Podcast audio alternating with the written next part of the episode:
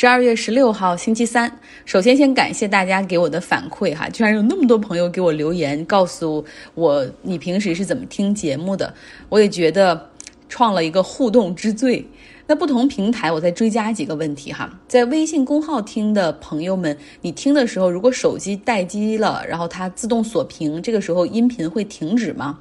那么在 Podcast 苹果播客上听的朋友，那如果你尝试搜索张奥同学 A O。你可以找到其他的音频吗？那和大家互动，我可以更加了解渠道是怎么回事儿。比如说，很多人留言的那个小宇宙最让我吃惊，因为我从来没有在这个平台上授权，然后也没有任何的这种分发到小宇宙，结果他们就自动抓取了这个节目，然后放到里面，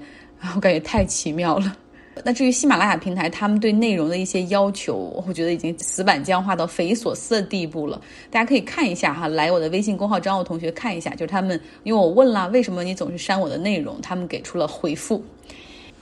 来看看拜登这边哈，他正在组建自己的政府，目前呢是任命各个部长的这种阶段。在众多部长中有两个最重要的，之前我们已经说过了哈，是内阁中的一号人物和二号人物，国务卿和财长已经揭晓了。像耶伦，大家比较熟悉，因为他之前做过一次一届美联储的主席。那明天我会着重介绍一下这个内阁中的一号人物，也就是国务卿 Blinken。就这个国务卿的位置啊，实际上是美国政府在外交事务上的全权发言人。也通常就是他跟总统之间要相当有默契，就是总统说上句，他就能够把下面的话都给说出来的这样的。那么这个 Blinken 他跟了拜登三十年之久，明天要来介绍一下，就是他和拜登哈到底在这种外交层面上有哪些的理念，包括他们上任之后在美国外交上会做出哪些动作。今天呢要介绍另外的其他提名，尤其是要介绍这个能源部长的。今天拜登提名了 Jennifer Granholm 来做能源部长。哎，有人说这能源部也不是很重要，你为什么单独要介绍他，还把它放成封面？很简单呢，他是我们 U C Berkeley 我所在的 Public Policy 学院的教授，我还上过他的课，非常有魅力的，非常有 charisma 的这样的一位女性，善于演讲，逻辑思维清晰，对能源政策也非常的深度的了解。她呢，这个人是一个女权主义代言人。她八十年代结婚，但是没有随夫姓哈。然后之前呢，在我们来我们学校做教授之前，做过密西根州的州长。大家想象一下，一个中西部的摇摆州，然后这个选民们会选择一位女性的民主党，然后比较偏 progressive 进步派的女性。这很不容易啊，而且别忘了他是出生在加拿大的，后来才移民到美国的这样的一个人，所以可想而知他需要多么的优秀才能够在竞选中突出重围。而且有一次他还是击败了安利，就是那个保险品直销公司家族的继承人哈，然后后者也是创了筹集到了竞选州长的资金的记录。所以 Jennifer Granholm 他是非常非常棒的哈。给大家讲讲他的故事。他出生在加拿大的温哥华，四岁的时候和家人移民到加州。我和我的一个加拿大同学聊天，然后他就经常说：“你看，他就是因为出生在加拿大，所以没有办法选美国总统，否则民主党人肯定会去极力的去去推他哈，肯定会早早的就给他很多的这种曝光在联邦政府层面。”她呢，身材高挑，长相甜美，哈，金发碧眼。年轻的时候参加过地区的选美比赛，还获得了冠军。后来还去好莱坞去寻找演戏的机会，所以她是学过表演的。如果我我过两天会传一个她的演讲视频，你会能看出她演讲的时候就非常丰富的肢体和表情，哈，然后也非常能够打动人。在二十一岁的时候呢，不知道是不是因为那个时候进入到了 U C Berkeley 大学读书，他开始对政治感兴趣，在那个时候选择入籍美国，并且开始呃参加一些总统竞选的 campaign。本科毕业之后，他决心攻读法律，最终进入到了哈佛法学院学习三年，获得了 J D，就是法学博士学位。那在美国想当政客，我看百分之七八十都得是 J D 哈，有这样的学位才行。然后另外一个朋友说。为什么都得学法律呢？政客，因为法律是统治阶层的语言呢，管他做不做律师，管他当不当法官，但要想从政的话，你得掌握这门语言才行。Jennifer 的学业很出色。他还担任了哈佛著名的公民权利杂志的主编。要要知道，担任过主编的这些人都都很厉害哈。像奥巴马在读书的时候也担任过这本著名校刊的主编。在法学院的时候，Jennifer 和她的先生 Dan 他们就这样相识相爱了。然后，她的先生 Dan 也是在 UC Berkeley 目前商学院做教授，也给我们上过课。他就是后来成为了那种在成功女性背后默默支持的男人，也就是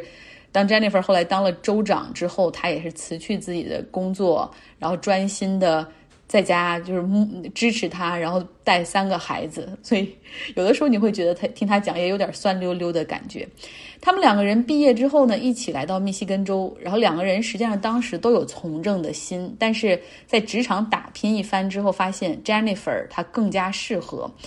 他一开始就没有进入到私人律所，而选择进入巡回法院，然后当法官的助理，然后之后在。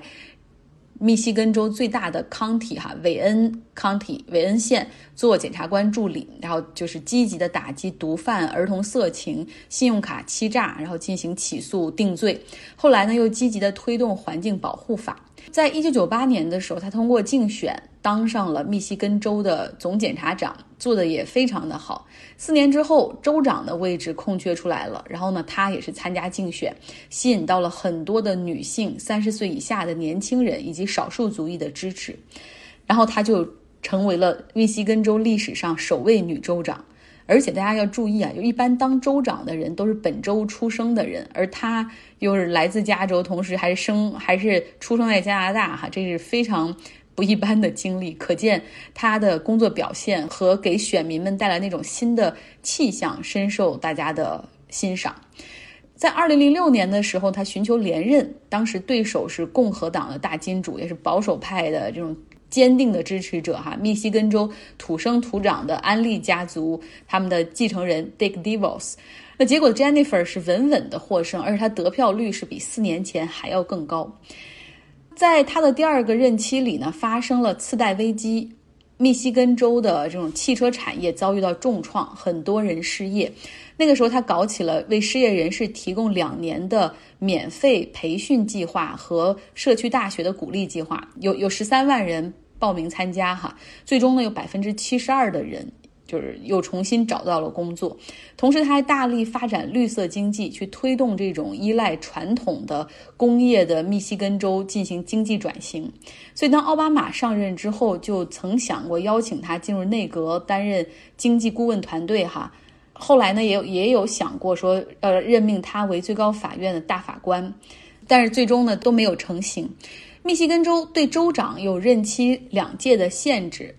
卸任之后呢，Jennifer 她就和丈夫一起来到了 UC Berkeley，做起了这个兼职教授。同时呢，她还在这个 Berkeley 的能源和气候研究所有工作，然后还在这个 Berkeley 山上的劳伦斯实验室里面有一个新能源的研究项目。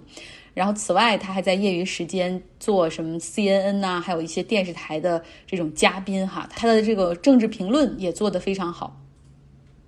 所以在我们学校，它有一门课是横跨了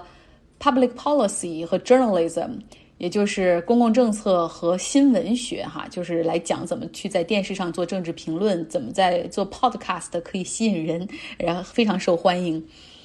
选择他来当能源部长，哈，在拜登任期再合适不过了。因为美国的能源部实际上呢，它下辖十七个国家实验室，就大部分是要资助和有研究的项目在进行。然后另外呢，他们还主管着一个非常重要的东西，叫做核哈 （nuclear） 核设施、核电站、核废料的处理哈。